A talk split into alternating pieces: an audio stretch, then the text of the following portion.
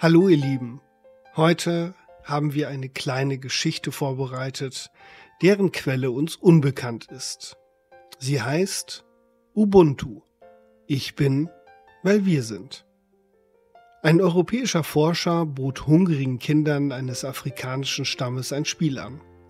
Er stellte einen Korb mit süßen Früchten an einen Baum und sagte ihnen, wer zuerst dort sei, gewinne alles Obst. Als er ihnen das Startsignal gab, nahmen sie sich gegenseitig an den Händen, liefen gemeinsam los, setzten sich dann zusammen hin und genossen die Leckereien. Als er sie fragte, weshalb sie alle zusammengelaufen sind, wo doch jeder die Chance hatte, die Früchte für sich selbst zu gewinnen, sagten sie, Ubuntu, wie kann einer von uns froh sein, wenn all die anderen traurig sind? Ubuntu heißt in ihrer Kultur Ich bin, weil wir sind. Wir wünschen dir einen großartigen Tag.